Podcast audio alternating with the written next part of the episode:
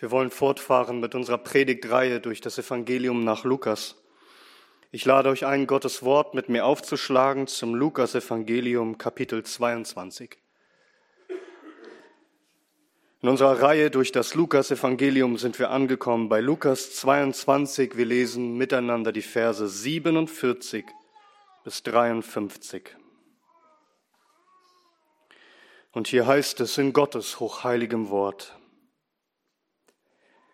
Während er noch redete, siehe, da kam eine Volksmenge und der, der Judas hieß, einer der zwölf, ging vor ihnen her und näherte sich Jesus, um ihn zu küssen. Jesus aber sprach zu ihm, Judas, überlieferst du den Sohn des Menschen mit einem Kuss? Als aber die, die um ihn waren, sahen, was es werden würde, sprachen sie, Herr, sollen wir mit dem Schwert reinschlagen? Und ein gewisser von ihnen schlug den Knecht des hohen Priesters und hieb ihm das rechte Ohr ab. Jesus aber antwortete und sprach, lasst es soweit. Und er rührte das Ohr an und heilte ihn. Jesus aber sprach zu den hohen Priestern und Hauptleuten des Tempels und den Ältesten, die gegen ihn herangekommen waren. Seid ihr ausgezogen wie gegen einen Räuber mit Schwertern und Stöckern? Als ich täglich bei euch im Tempel war, habt ihr die Hände nicht gegen mich ausgestreckt, aber dies ist eure Stunde und die Gewalt der Finsternis. Amen. Lasst uns beten. Unser Vater im Himmel, du sprichst über deinen Sohn, dass dies dein geliebter Sohn ist, an dem du wohlgefallen hast. Auf ihn hört. Und so lass auch unser Wohlgefallen, unser ganzes Wohlgefallen auf ihm ruhen. Lass uns ihn mehr kennen und mehr lieben und mehr fürchten und mehr gehorchen. Herr Vater im Himmel, tu dieses Werk an uns. Wir bitten es um Jesu willen. Amen. Nehmt gerne Platz.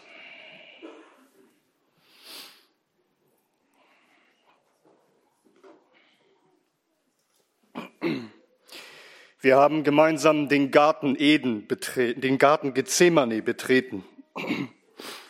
Das heißt, wir haben in den Versen zuvor Christus betrachtet, wie er unfassbare Angst und Qualen erleiden musste, obwohl noch niemand die Hand an ihn gelegt hatte. Christus machte sich im Garten Gethsemane völlig bewusst, dass er den Kelch des Zornes, des Grimmes Gottes trinken müsse, bis zum letzten Tropfen. Dass Gott der Vater ihn mit voller Härte strafen würde, für alle Sünden aller Gläubigen, zu allen Zeiten, an allen Orten, auf einmal mit ganzer Wucht, würde ihn der ganze Zorn Gottes treffen. Wir sahen, wie unfassbar groß die seelischen Qualen, das seelische Leiden Jesu ist im Garten Gethsemane. Sag, hast du darüber weiter nachgedacht? Hast du das bewegt? Hast du nachgedacht über seine Angst und seine Schmerzen? Und hast du ihn dafür angebetet? Hast du ihn dafür mehr verehrt? Ist er dir dadurch kostbarer und wertvoller und lieber geworden? Dass du ihn mehr verherrlichst. Weißt du, darum geht es bei allem Predigen und allen Lehren und allen Versammeln und Studieren. Dein Blick auf ihn zu richten und seine Würde und seine Herrlichkeit, seine Hoheit zu sehen und ihn anzubeten und zu bewundern für das, was er ist und getan hat. Ihn mehr zu lieben und Christus soll, soll dir auch heute kostbarer werden und herrlicher und lieber. Denn wenn wir hören, wie Christus nun festgenommen wird, also wenn wir hören, wie Christus ergriffen wird, dann soll das dein Herz ergreifen. Dann soll Christus dein Herz mehr ergreifen. Und wenn wir hören, wie er doch dann gefesselt wird, dann, dann sollst du gefesselt sein von seiner Liebe, dass er solches für dich getan hat. Er ist wert, dass man ganz für ihn lebt Und wir erkennen besonders dann, wie wunderschön und wie herrlich er ist, wenn wir auch sehen, wie hässlich und abscheulich das Böse ist. Wir sehen heute diese zwei Dinge, das ist ein Kontrast. Wir sehen, wie abgrundtief bösartig der Mensch ist. Wir sehen das pure Böse. Und gleichzeitig auf der anderen Seite sehen wir, wie unfassbar gütig der Herr ist. Wir sehen das Vollkommene, das pure Gute. Wir sehen, wie sehr Christus sich unterscheidet von uns Menschen, wie sehr er zu bewundern ist. Schauen wir uns zunächst das pure Böse an. Was wir sehen, ist grässlich, ist abscheulich.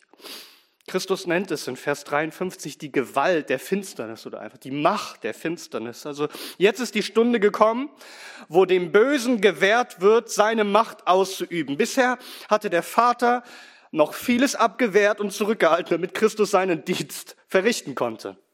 Nun aber ist die Stunde gekommen, wo dem Bösen gewährt wird, Christus zu ergreifen. Hier im Garten Gethsemane beginnt das, was gesprochen wurde im Garten Eden. Im Garten Eden sprach Gott zur Schlange, zum Satan, zum Teufel. Es kommt einer, der wird dir, der Schlange, den Kopf zertreten und du wirst ihn die Ferse zermalmen. Dieses hebräische Wort für zermalmen kann man auch mit umschlingen, äh, umhüllen übersetzen. Also die Schlange, der wird der Kopf zertreten. Die wird zunichte gemacht. Aber es wird der Schlange gewährt werden, die Verse des Messias, des Schlangentöters, des Drachentöters zu umschlingen, hineinzubeißen, ihm Leid zuzufügen. Und genau das sehen wir nun, beginnt.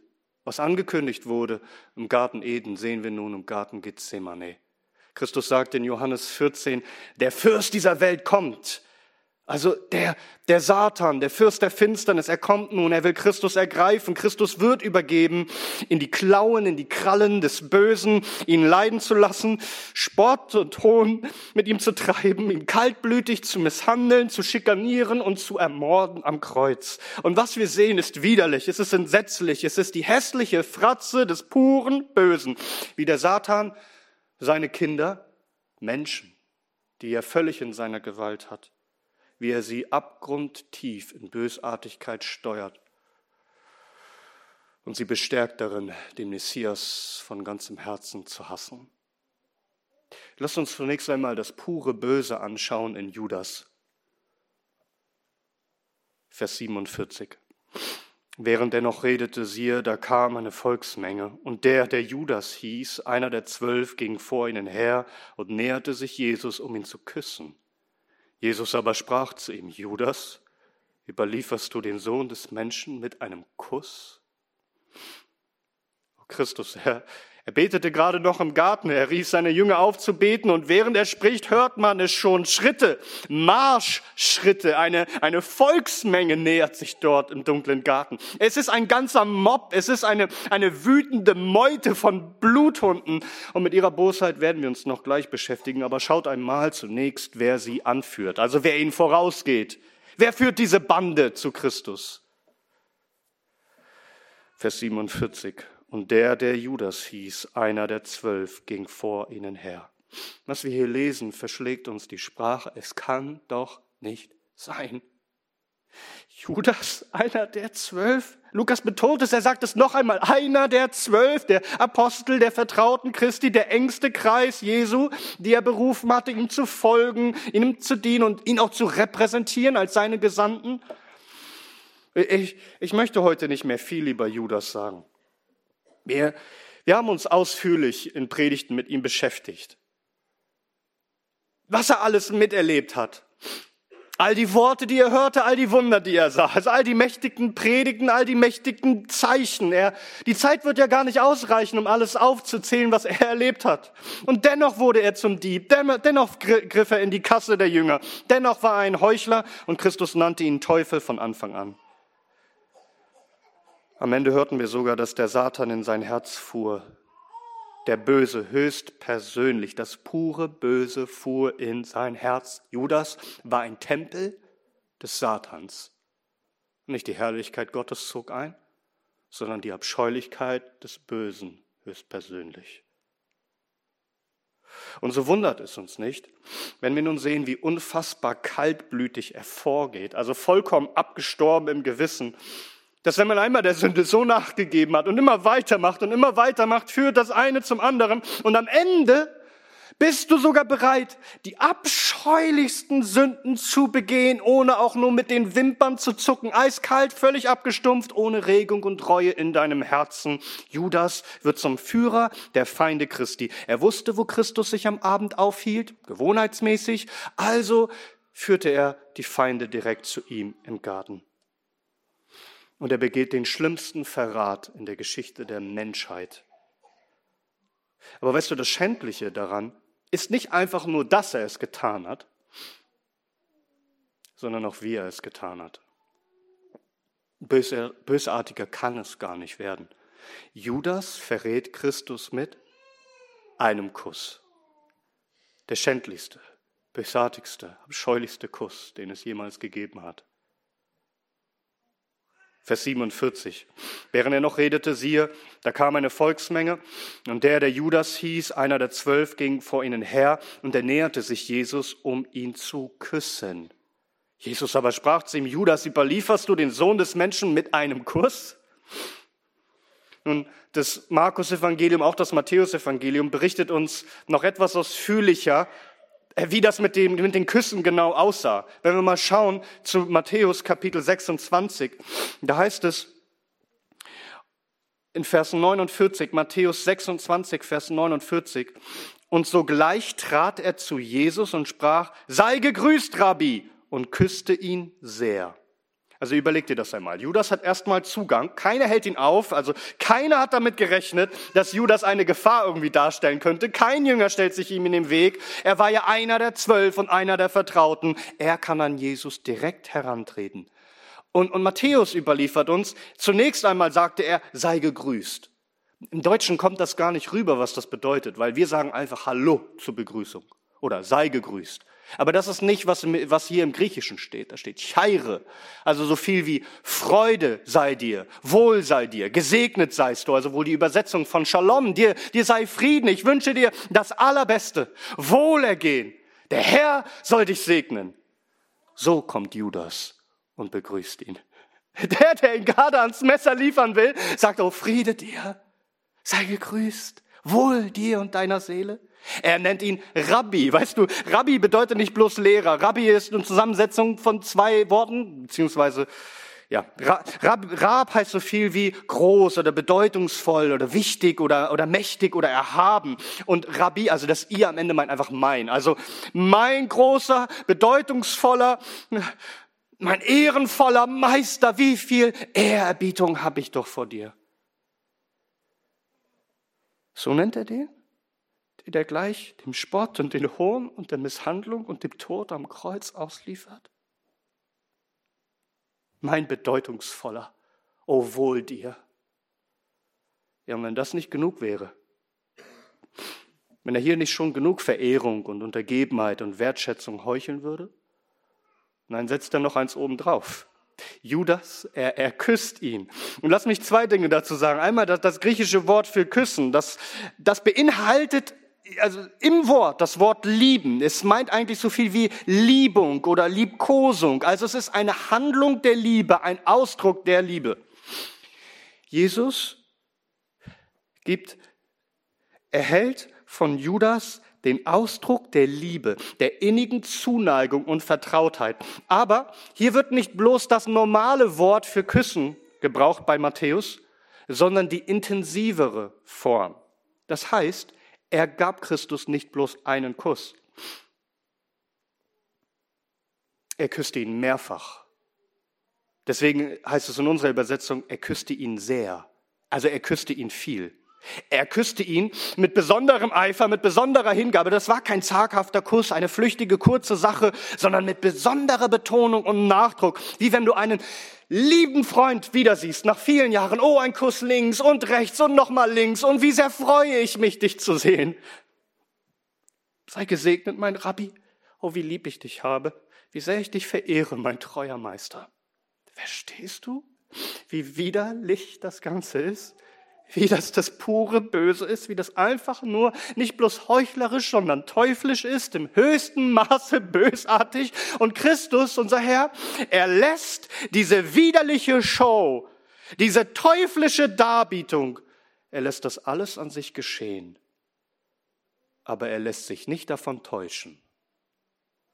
Er weiß, was Judas da tut. Vers 48. Jesus aber sprach zu ihm, Judas, Überlieferst du den Sohn des Menschen mit einem Kuss? Christus wusste ganz genau, was Judas vorhat. Er wusste von Anfang an, dass er ein Teufel war. Erinnert ihr euch an die, an die Worte aus Johannes 6? Da ist es Vers 70. Jesus antwortet ihn, habe ich nicht die zwölf, euch die zwölf auserwählt? Und von euch ist einer ein Teufel. Er sprach aber von Judas, Simons Sohn, dem Iskariot denn dieser sollte ihn überliefern, einer von den Zwölfen. Christus wusste das die ganze Zeit.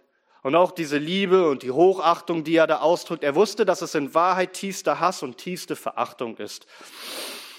Mit einem Kuss überliefert er Christus. Jesus weiß, was dieser Kuss ist. Es ist kein Zeichen der Zugeneigtheit, der Liebe. Es ist das Zeichen, dass sie Christus ergreifen sollen. Im dunklen Garten gibt es Verwechslungsgefahr und sie wissen nicht genau, wen sie ergreifen sollen. Judas hatte es abgemacht mit ihnen. Markus 14, Vers 44. Der ihn aber überlieferte, Judas, hatte ihnen ein Zeichen gegeben, also versprochen und gesagt, wenn irgend ich küssen werde, der ist es, ihn greift und führt ihn sicher fort. Es ist unfassbar. Christus lässt es geschehen. Er erduldet den Kuss des Bösen. Und er stellt Judas noch einmal diese Frage. Er spricht ihn mit seinem Namen an und sagt, Judas, überlieferst du den Sohn des Menschen mit einem Kuss? Christus stellt die Frage, die Judas Herz eigentlich durchbohren müsste. Judas, du willst das wirklich tun. Du willst diesen Weg wirklich gehen. Du willst wirklich mich mit einem Kuss verraten. Und achte darauf, Jesus sagt nicht nur, mit einem Kuss überlieferst du mich, er sagt, mit einem Kuss überlieferst du den Sohn des Menschen. Erinnerst du dich, welcher Hoheitstitel das ist?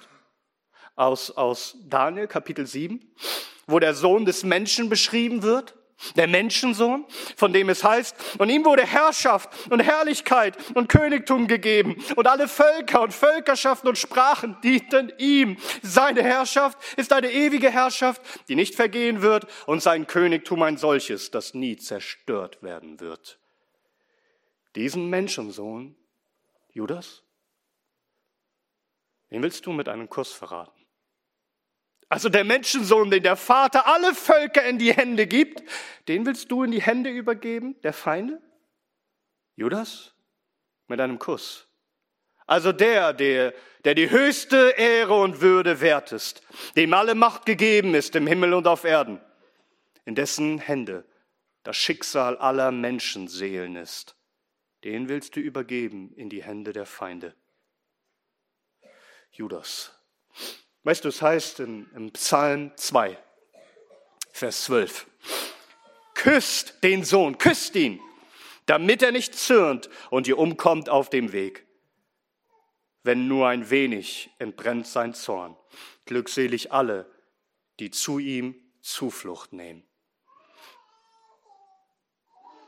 Du kommst und willst mich mit einem Kuss verraten anstatt dass du kommst, um mich zu küssen, damit mein Zorn nicht ausbreche. Uns wird nicht überliefert, dass Judas irgendwas auf diese Frage geantwortet hat. Sein Herz ist in diesem Moment vollkommen verhärtet und blind. Alles, was er tut, ist kühl, kalkuliert, berechnend. Er hat sich auf den Weg gemacht mit den Feinden im, im Gefolge. Er tut das nicht aus dem Effekt heraus. Er hat es von langer Hand geplant.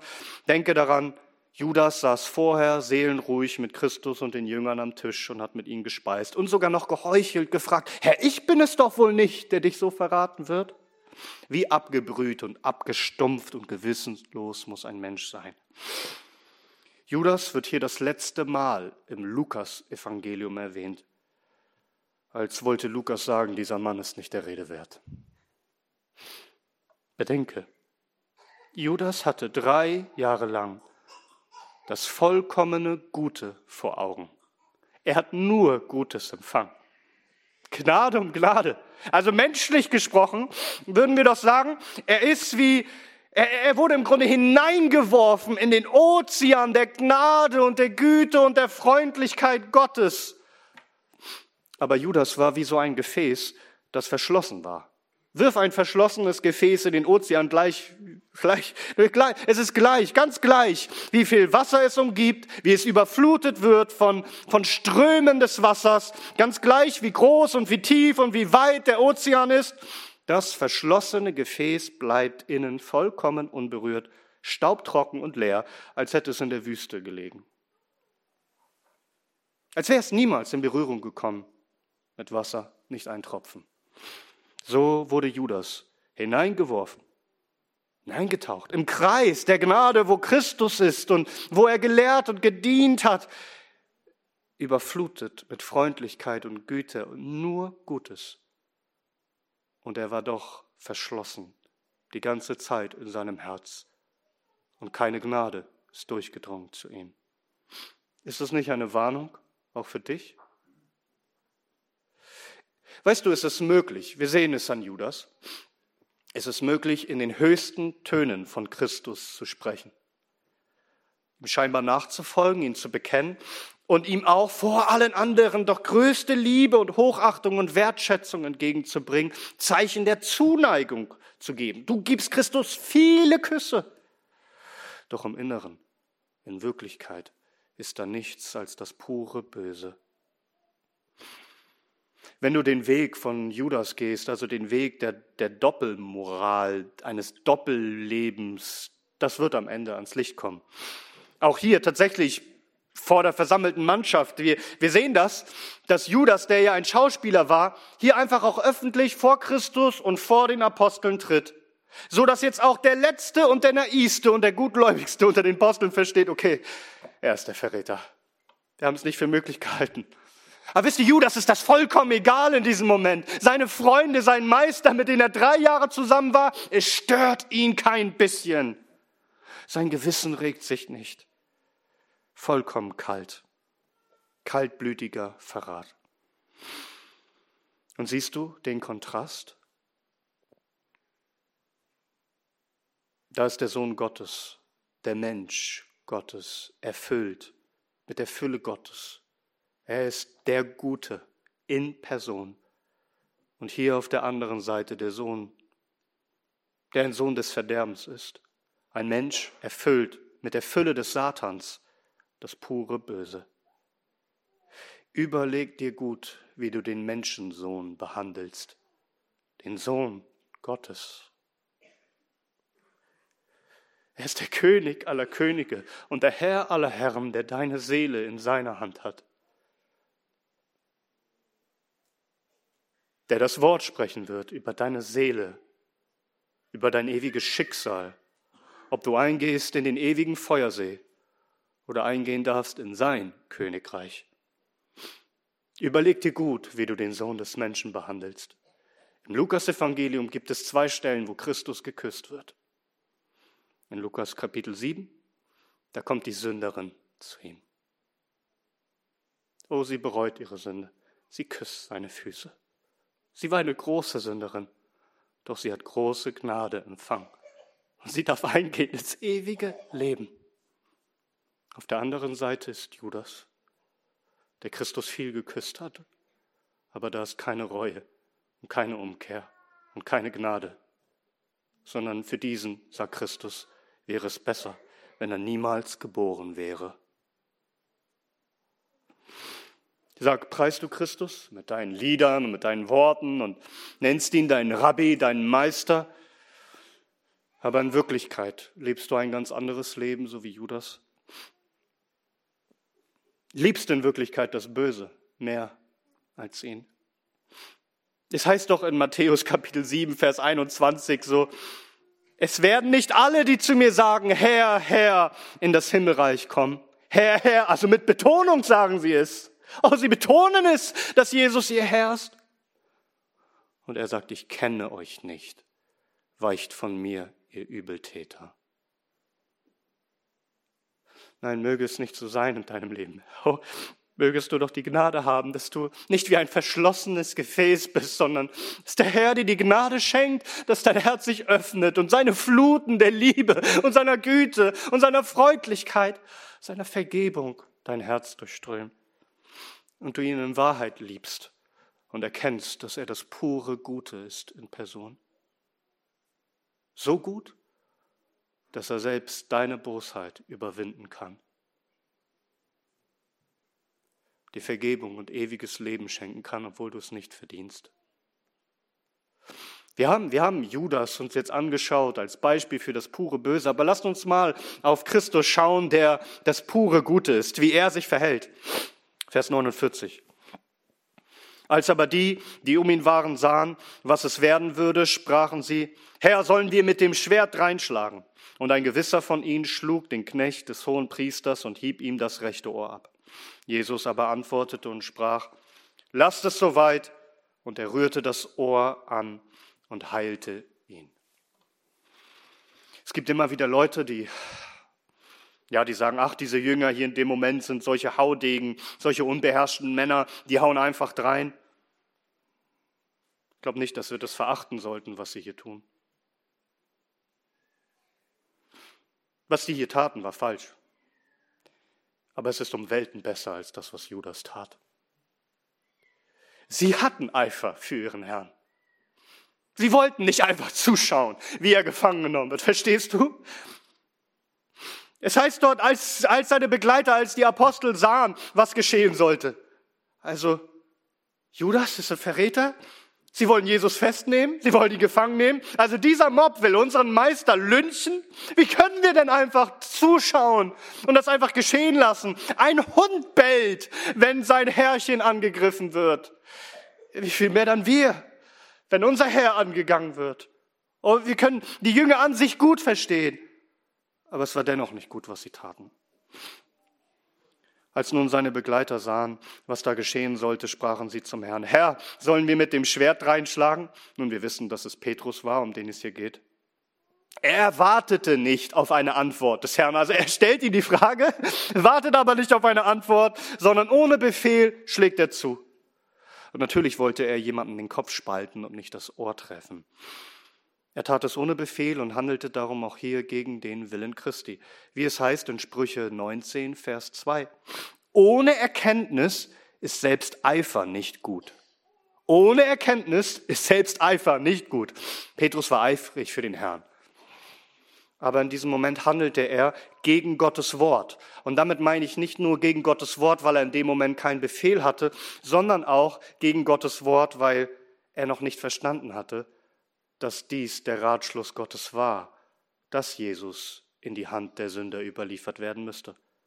Und das, obwohl Jesus es ihm immer und immer wieder gesagt hatte. Ja? Petrus schlug ein Ohr ab. Er hat nicht richtig zugehört.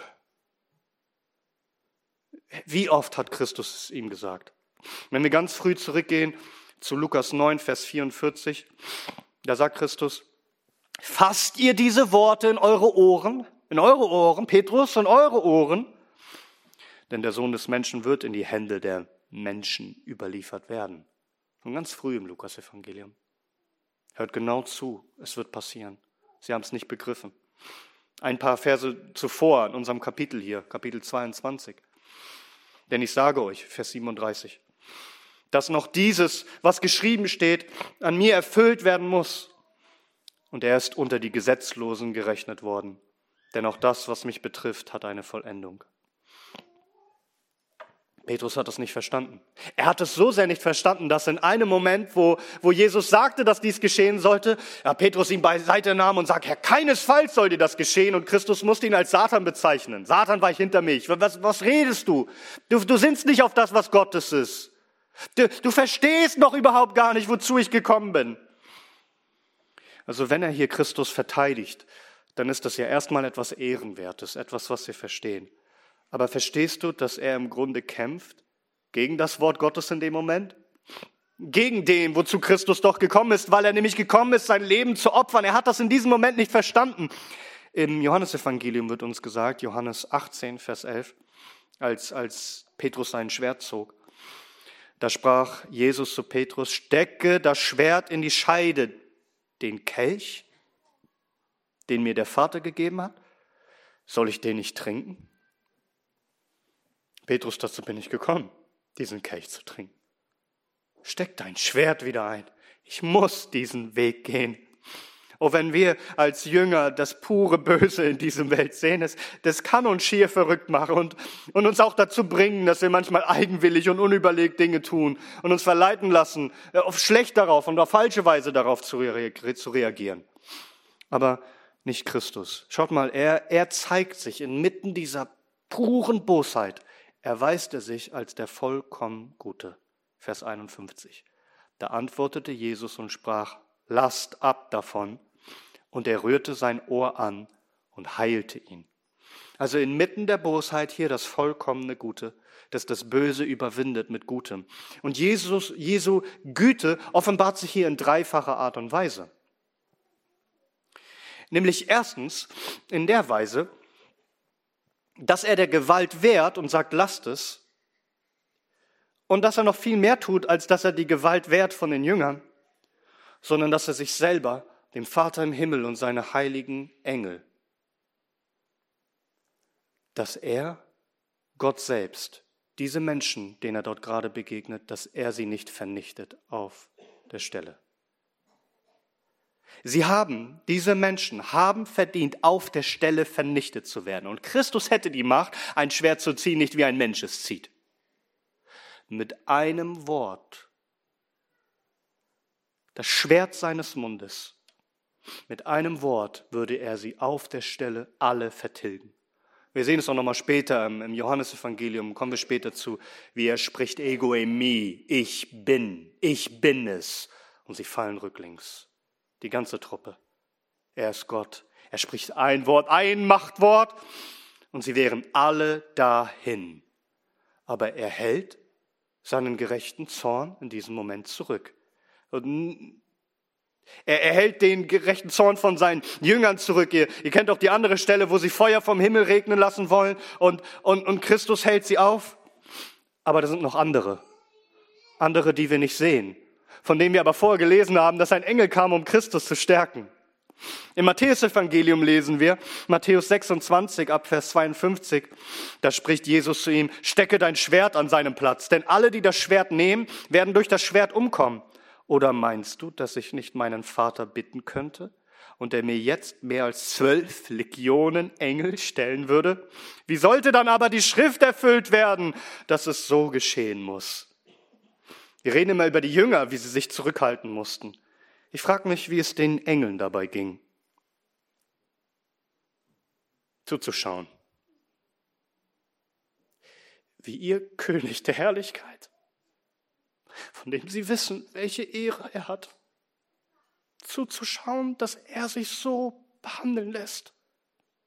Wenn ich das lese, dann, dann muss ich denken an diese Stelle, wo, wo, wo David unterwegs ist, in 2. Samuel Kapitel 16, Vers 9. Und da war jemand, der hat David gelästert, ja. Und Abisai, der Sohn des Seruja, sprach zum König, warum soll dieser tote Hund meinem Herrn, den König, fluchen? Lass mich hinübergehen und seinen Kopf wegnehmen.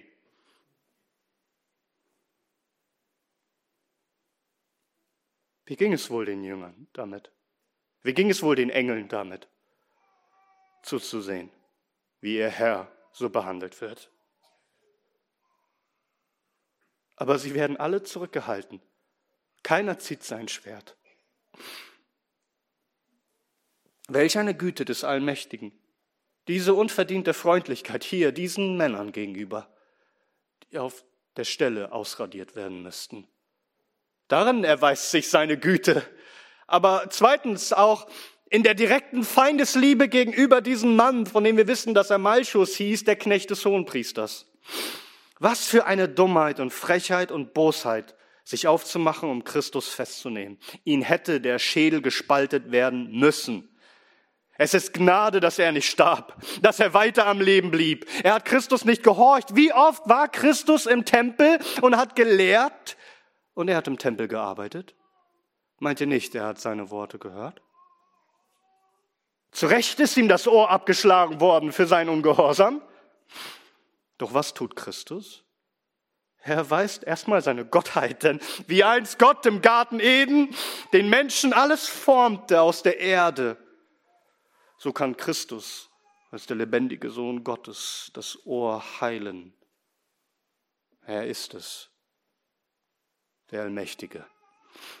Übrigens wird uns das nur in Lukas berichtet. Die anderen Evangelien, glaube ich, berichten nur, dass das Ohr abgehauen wurde, aber dass es nicht geheilt wurde. Christus weiß, er wird nun sterben, er wird Blut vergießen. Er wird sein Blut vergießen. Dennoch kümmert er sich um diesen Mann. Um diesen, wo etwas Blut geflossen ist.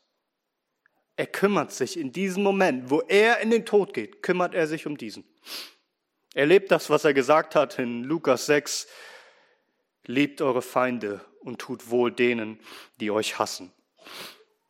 Dieser Knecht des hohen Priesters hätte in diesem Moment, als ihm das widerfahren wurde, dass sein Ohr geheilt wurde, er hat sich aufgemacht, um Christus gefangen zu nehmen. In dem Moment, wo sein Ohr geheilt wurde, hätte er verstehen müssen, Moment mal, ich, ich, ich diene dem falschen Hohepriester. Ich, dieser hier ist der Echte. Dieser hat Mitleid und Erbarmen. Ich sollte umkehren. Ich sollte mich in den Staub werfen. Dieser ist es, auf voller Mitleid und Erbarmen, das pure Gute. Dieser ist der hohe Priester Gottes. Dieser ist es nach der Art von Melchisedek. Dieser ist der Messias. Er heilt mein Ohr. Oh, das Rechte war's. Welch eine Güte offenbart er dort im Garten denen gegenüber, die keine Güte verdienen.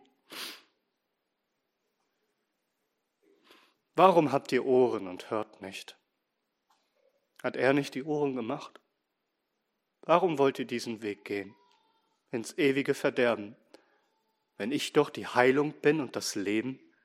Er offenbart es seinen Feinden in diesem Moment, dass er das Leben ist der Sohn des lebendigen Gottes. Wie viel Liebe erweist er ihnen dann noch in diesem Moment, wenn er es ihnen zeigt? Das ist das letzte Wunder, von dem uns im Lukas-Evangelium berichtet wird. Ein Wunder noch einmal vor den Feinden. Aber sie kehren nicht um. Aber vor allem ist das, was er da gerade tut, Liebe gegenüber seinen Jüngern. Warum? Nun auf zweifache Art und Weise. Einmal, dass sie nicht beschuldigt werden können, gewalttätig gewesen zu sein. Jetzt hätte man Petrus und den Rest wegen bewaffneten Aufstands festnehmen können. Die hätten mitgefangen genommen werden müssen wegen dieser Aktion. Christus heilt das Ohr. Es gibt keinerlei Beweise. Wollt ihr das vor Gericht bringen, ja? Dass jemandem das Ohr abgeschlagen wurde? dass ich gerade geheilt habe? Wollt ihr davon erzählen? Wollt ihr das berichten, dass ich das getan habe? Sie werden schweigen darüber. Keiner wird darüber reden. Seht ihr, dass Christus hier seine Jünger schützt? Das ist das, was wir lesen in Johannes 18. Da ist es doch ab Vers 1. Als Jesus dies gesagt hatte, ging er mit seinen Jüngern hinaus auf die andere Seite des Baches Kidron, wo ein Garten war, in den er hineinging, er und seine Jünger. Aber auch Judas, der ihn überlieferte, wusste den Ort, weil Jesus sich dort oft mit seinen Jüngern versammelte. Als nun Judas die Schar Soldaten von den hohen Priestern und Pharisäern Diener erhalten hatte, kommt er dahin mit Leuchten und Fackeln und Waffen. Jesus nun, der alles wusste, was über ihn kommen würde, ging hinaus und sprach zu ihnen, wen sucht ihr? Und sie antworteten ihm, Jesus den Nazaräer. Jesus spricht zu ihnen, Ego in mi, ich bin. Aber auch Judas, der ihn überlieferte, stand bei ihm. Als er nun zu ihnen sagte, ich bin es, wichen sie zurück und fielen zu Boden. Da fragte er sie wieder, wen sucht ihr? Sie aber sprachen Jesus den Nazaräer. Jesus antwortete, habe ich es euch nicht gesagt, dass ich bin? Wenn ihr nun mich sucht, so lasst diese gehen, damit das Wort erfüllt würde, das er sprach, von denen, die du mir gegeben hast, habe ich keinen verloren. Wir, wir, wir denken, das ist Liebe gegenüber dem Malchus, dass er ihm das Ohr heilt. Christus liebt die Seinen. Alles, was er tut, dient in erster Linie den Seinen. Er schützt seine Jünger hier vor den Zorn der Menschen. Aber zweitens geht es natürlich in erster Linie darum, dass er sie schützt vor dem Zorn Gottes. Denn warum? Warum geht er diesen Weg alleine? Warum lässt er das alles über sich ergehen?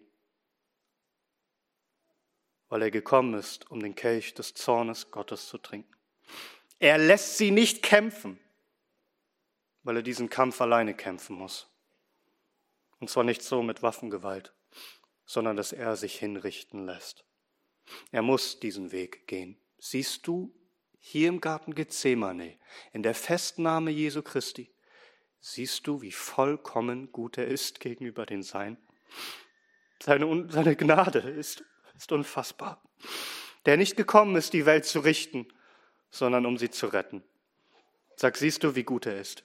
Begreifst du, wie gut er ist und willst du ihm darum dienen und gibst du ihm darum dein ganzes Leben, alles was du bist und hast, soll ihm dienen. Charles Haddon Spurgeon in seiner letzten Predigt, die er gehalten hat, bevor er starb. Er, er, spricht noch einmal darüber und sagt, Christus ist der beste aller Kapitäne und der erlesensten unter allen Prinzen, er der allergrößte. Und er sagt, wenn es etwas gibt, das gnädig, großzügig, gütig und zärtlich, ja verschwenderisch und überreich an Liebe ist, dann findet man es immer bei ihm. Sein Dienst ist Leben und Frieden und Freude.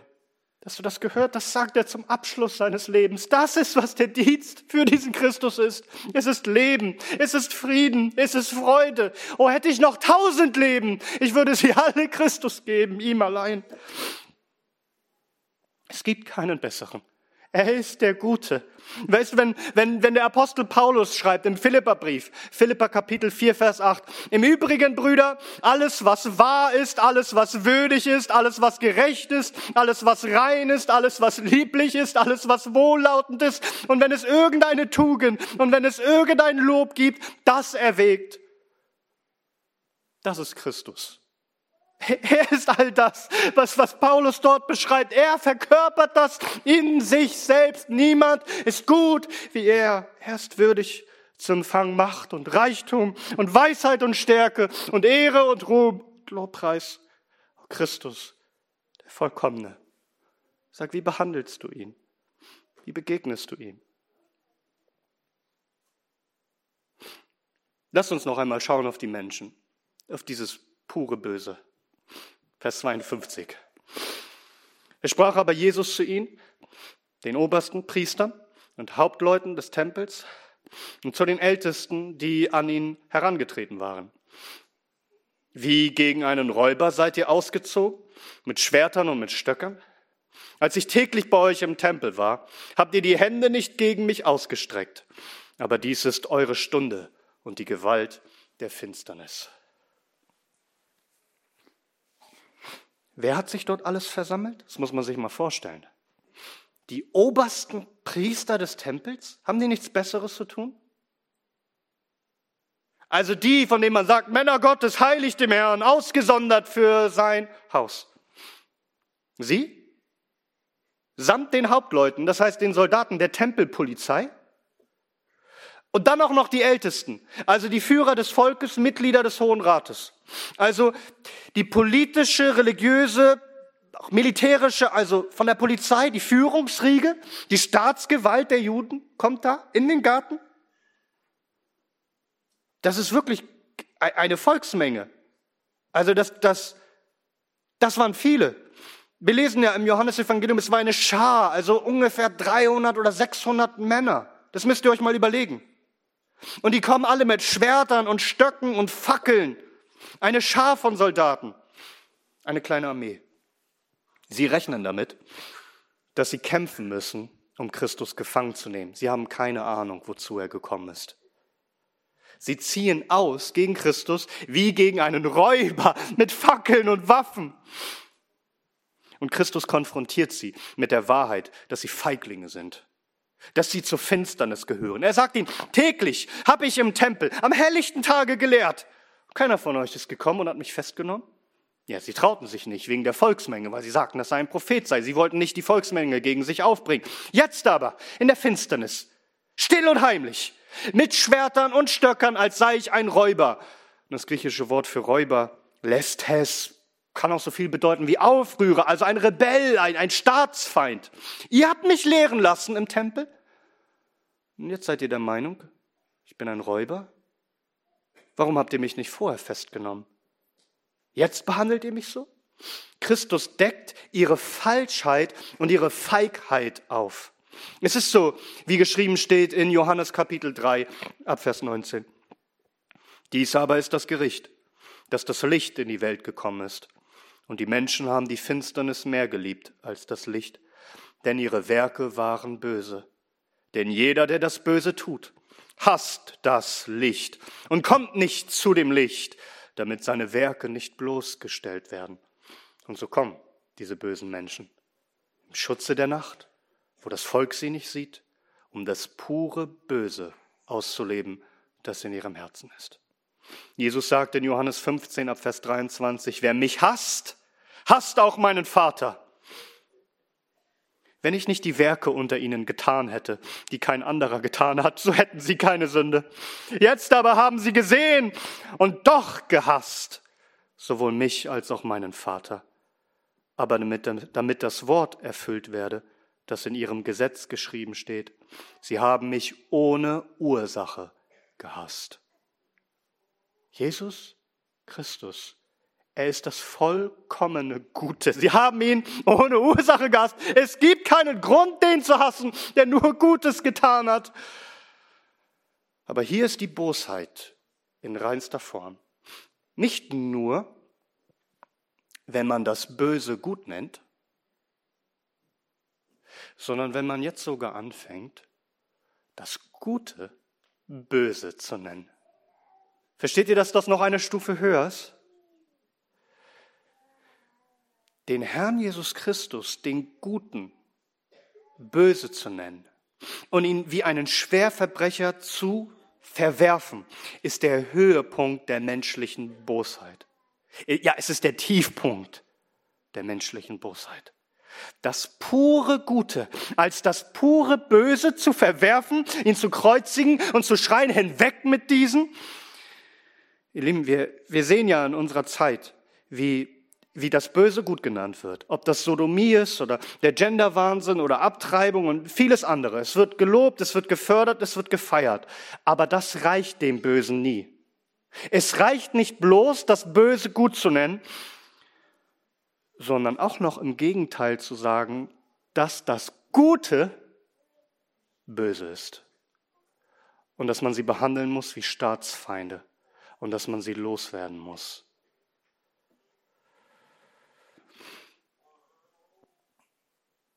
Warum können sie so etwas tun? Vers 53, Jesus sagt, aber dies ist eure Stunde und die Gewalt, also die Macht der Finsternis. Dies ist eure Stunde. Euch ist nun noch Gott, nach Gottes Ratschluss gestattet, dass ich in eure Hände überliefert werde. Es ist eure Stunde, mit euch zu tun, was ihr Böses vorhabt. Es ist eure Stunde. Es ist auch die Stunde der Gewalt, der Macht, der Finsternis. Das heißt, jetzt kann der Satan sie alle anstacheln, seine Kinder, ihren ganzen Hass, ihre Verachtung, ihr Spott auszugießen. Und wir sehen das pure Böse, wie es Christus misshandelt. Aber achte darauf, schon in diesen Worten hier, Christus sagt, es ist eure Stunde. Euch wird ein kleines Zeitfenster gegeben werden, wo ihr in meine Verse beißen könnt eine Stunde, die vorübergeht. Und dann ist eure Stunde vorbei und meine Ewigkeit bricht an. Ich werde auferstehen nach drei Tagen und werde das Licht der Ewigkeit aufleuchten lassen. Und der Menschensohn wird herrschen von Ewigkeit zu Ewigkeit. Und alle seine Feinde werden zum Schemel seiner Füße gemacht werden. Das vollkommene Gute ist triumphiert über alles Böse. Eure Stunde, sie ist gekommen. aber sie wird kurz und ich werde euch überwinden. Schau auf Christus. Bewundere den Triumphator, den ruhmreichen König, den Überwinder. Er ist kein Übeltäter, er ist der Wohltäter. Er ist kein Räuber, er ist der Retter, er ist kein Verbrecher, er ist der Erlöser, er ist kein Unheilstifter. Er ist der einzige Heiland. Denn kein anderer Name ist uns gegeben unter den Himmeln, in dem wir gerettet werden müssen, als allein dieser, unser hoch erhabener Sieger, der auch jetzt, wenn so manche Stunde der Finsternis über diese Welt kommt und wir das Böse sehen in seiner puren, reinsten Form, so wissen wir, er herrscht und er triumphiert. Und so, wenn du nun siehst, wie Christus sich fesseln lässt, fesselt er nicht dein Herz. Bist du nicht von Herzen ergriffen? Ist er dir nicht kostbarer und wertvoller und lieber geworden? Willst du ihm nicht dienen mit allem, was du bist und hast? Denn er hat all das aus Liebe zu uns getan, die wir doch selbst böse sind in uns selbst.